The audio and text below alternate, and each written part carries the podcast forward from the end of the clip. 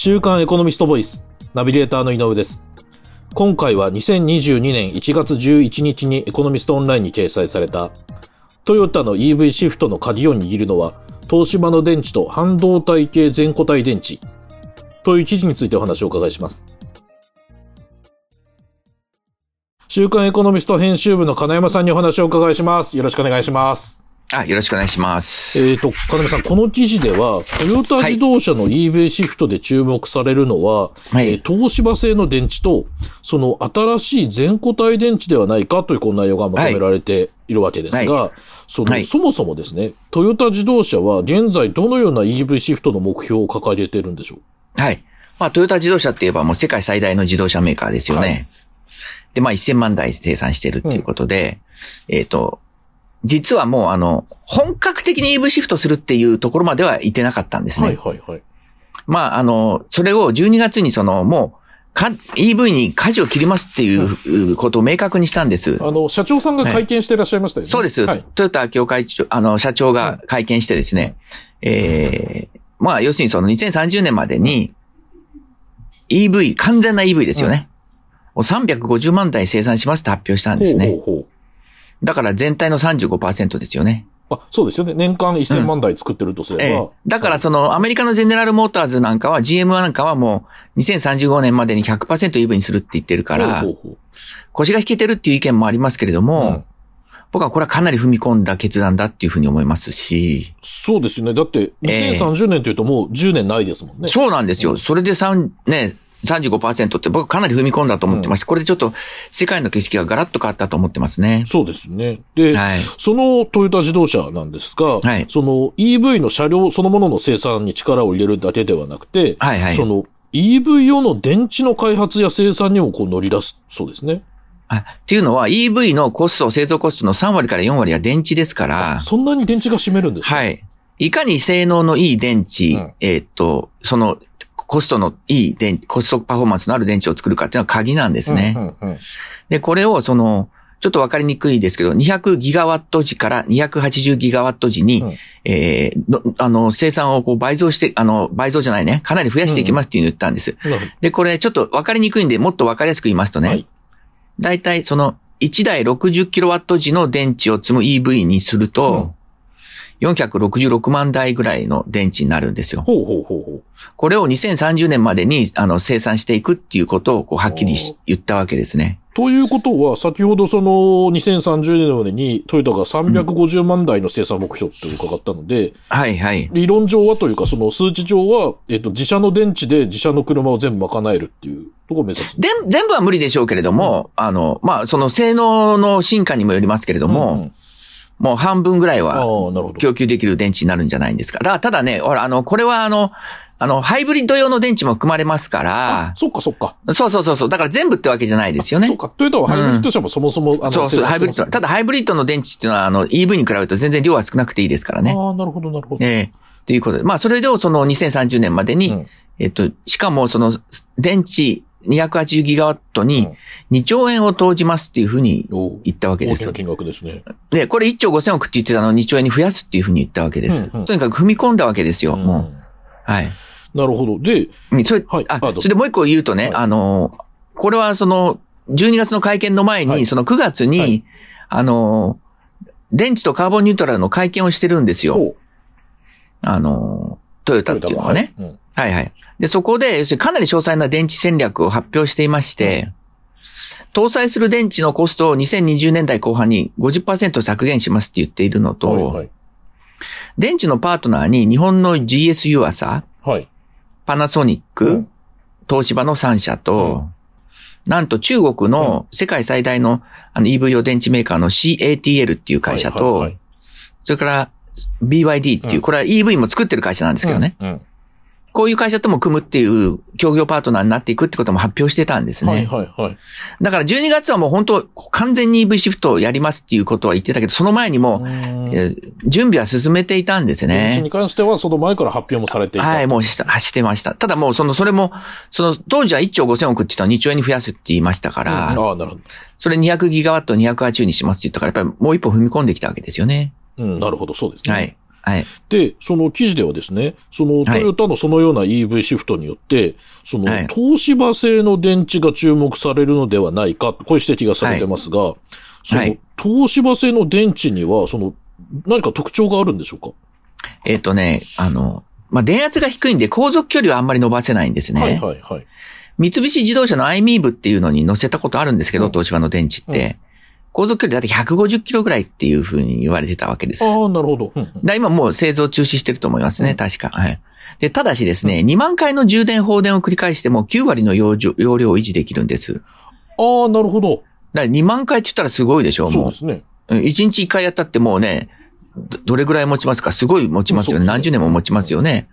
で、しかも寒冷地でも劣化しないとかの特徴が、特徴があるのあと、あ、はい。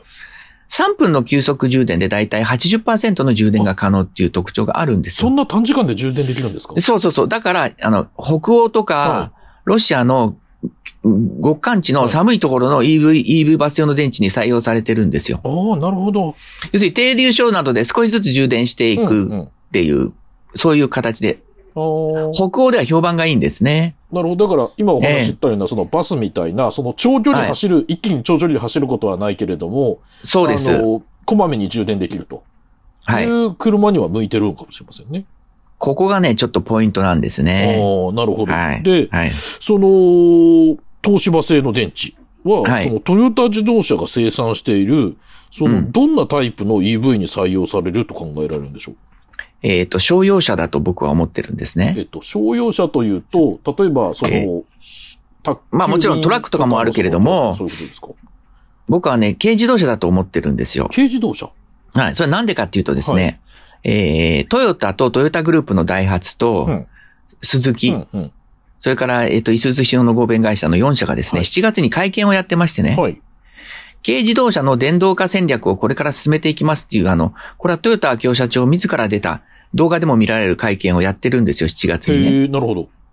そこでね、強調されたのが、日本はうん商用車が1400万台走っているけれども、その6割は軽自動車ですねっていうことを言ってるんですよあ。そうなんですかうん。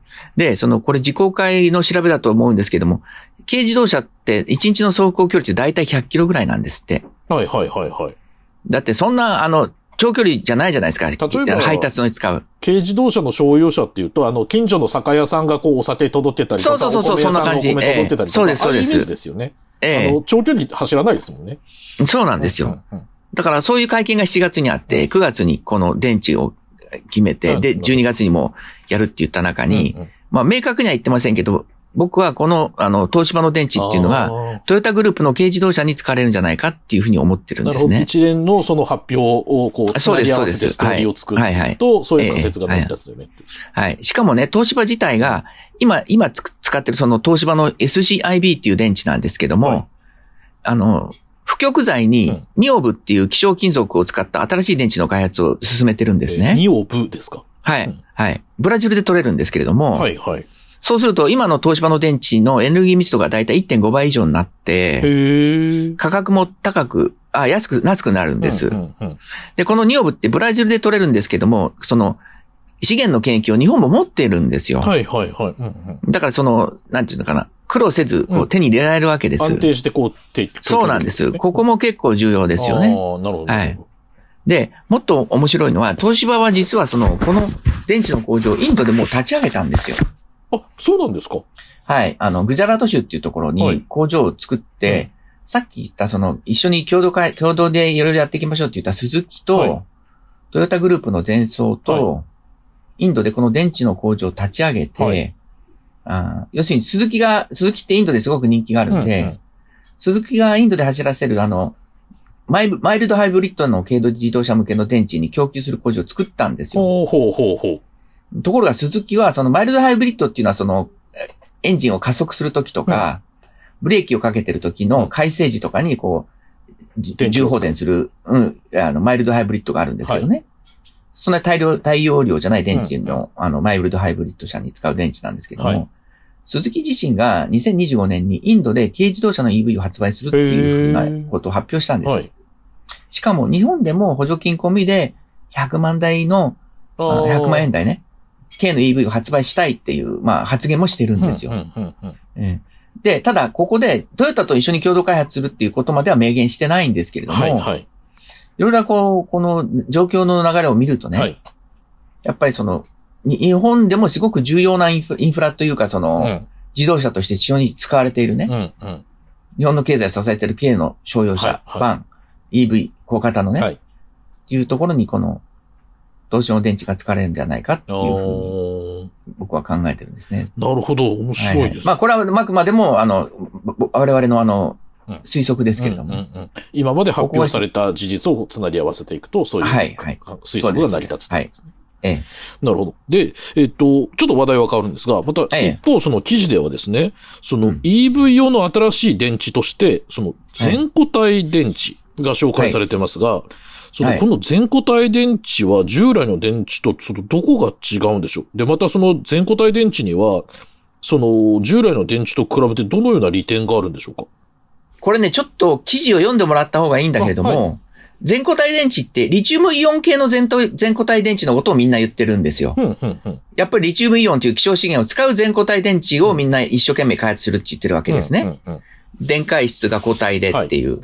そこに開発をしてて、実際にトヨタもやってるんですけども、うんうんこの記事で取り上げてるのは、リチウムイオン系の全固体電池ではなく、はい半導体系の全固体電池なんです。ああ、なるほど。はい。そ、うん、そこがちょっと、あの、いわゆる一般的にみんなが言ってるリチウムイオン系の全固体電池とは違う。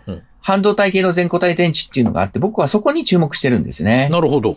で、それなんでかっていうと、うんさっきの軽の商用車の EV っていうのは、うんその、やったとしてもトヨタの本流の、あの、ビジネスゾーンではないじゃないですか、軽自動車っていうのは。ですね。はい。ええ。やっぱり一般的なセダンとか高級車とかそういうところにも、あの、電池必要じゃないですか。はい、はい。そういう商用車じゃない、軽軽自動車じゃないところの、まあい、いわゆる次世代電池の本命というかね、まあ、ダークホースという人もいますけども、はいはいそれがその事故が少なく航続距離も伸ばせうる全固体電池なんですけれども、特にこの半導体系の全固体電池はリチウムイオン系の全固体電池よりもさらに優れている特徴があるんです。ほう、というと、えっ、と、体積エネルギーの密度が実験レベルですけれども、はいリチウムイオン電池の大体10倍。そんなに違うんですか？うん。出力密度が5.7倍。ほうほうほしかも3分で満充電ができるんですよ。う。あ、やっぱり充電時間も短いですね。そうです、そうです。んんだからそのリチウムイオン電池よりもうん高容量で軽量はいで高出入力が量できるっていうそういう特性があるんですね。はいはいはえで、実はこのその半導体系全固体電池って、あさっき言った中国のキャトルとか、い。はい。そういうところも開発を進めていますし、はいはい。やっぱり軽くてその発火とか事故が少ない、うん。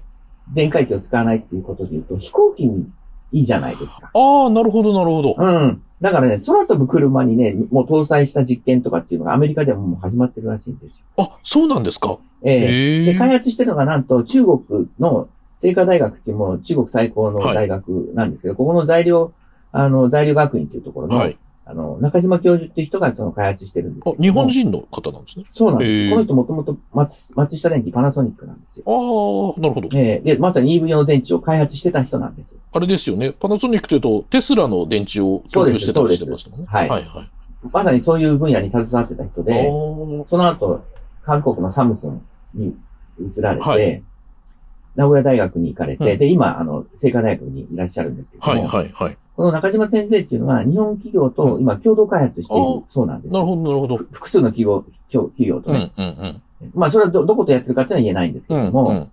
だから、もしこの技術が、あの、実用化されたらね、これはすごくかなりうん。強力な日本の武器になるんじゃないかなっていうふうに思ってます。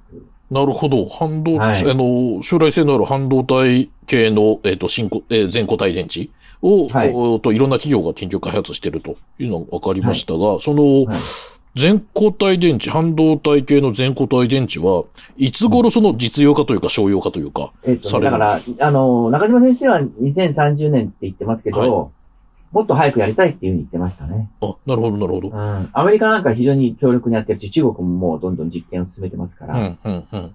ここは、あの、リチウムイオン系の電池だけじゃなく、こういう新しい電池の開発も日本は進めるべきじゃないかっていうのを思ってて、はい。なんで私がそういうことを言いたいかっていうと、はいテスラってやっぱり EV の世界を切り開きましたよね。そうですね。あそこってね、なんとね、2030年にね、はい3000ギガワットの電池工場を作るって言ってるんですよ。ほうほうほすごい。規模ですよね。はいもうね。まあ、要するに EV にして3000万台ぐらいの電池ですよね。もう簡単に言っちゃう。を賄えるだけの電池の生産の設備を作る。まあ3000万、4000万の電池ですよね。で、結局彼らは、要するに EV で社会を変えるっていうだけじゃなくて、この電池を多分外販もしていくでしょうしね。まあ、うん、当然そうです電池のさ、そうですね。だからその、要するに太陽光パネルの蓄電に使うとか、いろんなこと考えてくると思うんですよ。ああ、なるほど、なるほど。単にその自動車メーカーとして何かやっていくっていうことじゃなくて、エネルギーのソリューションうん、をいろいろやっていくとうん思うんです、ね。うん、うん。だからあのテスラってなんでそんなにみんなにこう支持されてるかっていうのは、単に EV だだけじゃなくて、そのエネルギーの世界をテクノロジーで変えていくんじゃないかっていう期待がきっとあるんです。うん、うん、うん、うん。だから、トヨタがもしこういう世界に乗り出すんであれば、はいやっぱり僕もトヨタにもそういう世界を目指してほしいなと思う。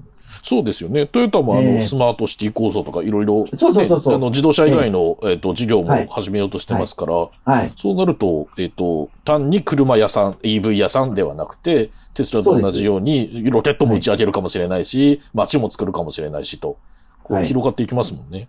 そうですね。いかにそういう、この半導体系全固体電池でいろんなうん世の中の課題を解決していくかっていうところに踏み込むというかうね。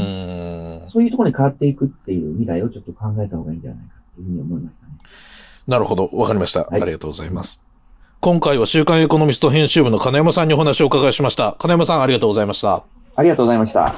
こちらの記事はエコノミストオンラインにも掲載されています。ぜひご覧ください。